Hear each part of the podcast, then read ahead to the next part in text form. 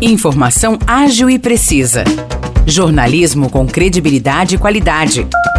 92 News. 92 News. O podcast do Jornal da 92. Olá, eu sou Morris Projan e a partir de agora você fica bem informado sobre as principais notícias do dia em nossa cidade e região. No episódio 532 do podcast 92 News, você confere. De acordo com o ranking de competitividade dos municípios, organizado pelo Centro de Lideranças Públicas, São João da Boa Vista ficou na frente de todas as capitais brasileiras no quesito educação. A cidade aparece na 12ª colocação no quesito acesso à educação. Já no que diz respeito à qualidade da educação, as ações sanjoanenses garantem a 21ª posição para o município. O ranking de competitividade dos municípios é organizado pelo Centro de Lideranças Públicas e faz um estudo geral dos 415 municípios com mais de 80 mil habitantes no Brasil. A pesquisa levantou dados sobre 65 indicadores, subdivididos em três dimensões: instituições, sociedade e economia. Essa foi a terceira edição do levantamento, considerado uma extensão do ranking de competitividade dos estados que norteia ações públicas em todo o Brasil. Na média geral, envolvendo todos os quesitos pesquisados, a administração pública de São João da Boa Vista ficou na quadragésima posição, entre todos os 415 municípios brasileiros com mais de 80 mil habitantes. Na região sudeste, o município aparece em 28º lugar. São João ficou no top 100 geral em outros quesitos. No saneamento, a cidade aparece em 38º lugar no ranking. Quanto à estrutura de telecomunicações, a cidade é a 45ª, enquanto na inserção econômica está na posição de número 59. Os resultados completos do ranking foram divulgados na semana passada e podem ser consultados no site municípios.rankingdecompetitividade.org.br.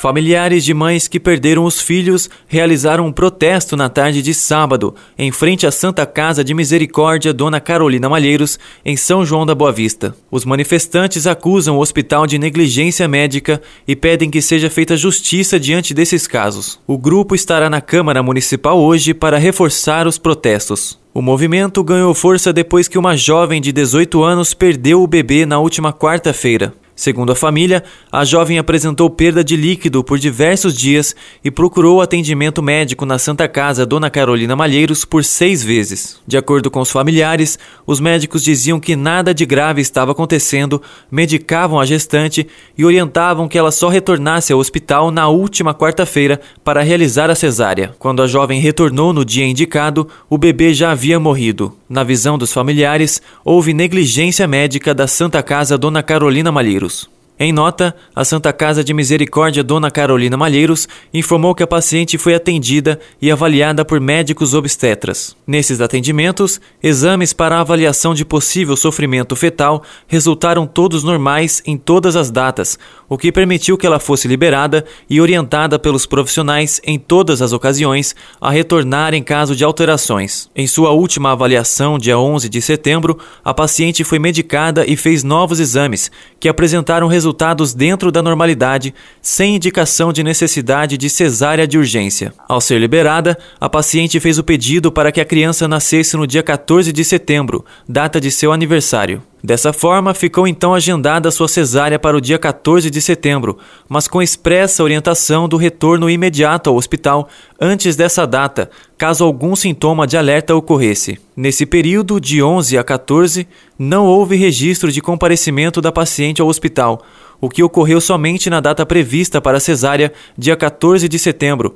quando foi constatado e confirmado o óbito fetal natimorto, motivando o encaminhamento ao Instituto Médico Legal. Diante da situação, a Santa Casa lamentou a ocorrência da fatalidade e informou que está à disposição da família para esclarecimentos e afirmou ainda que já iniciou todos os procedimentos legais para a apuração dos fatos. O jornalismo da 92 FM segue acompanhando o caso. Os destaques de hoje ficam por aqui. Valeu e até o próximo episódio do nosso podcast. Para mais notícias de São João da Boa Vista e região, acesse 92fm São João.com.br ou siga 92fm São João nas redes sociais. 92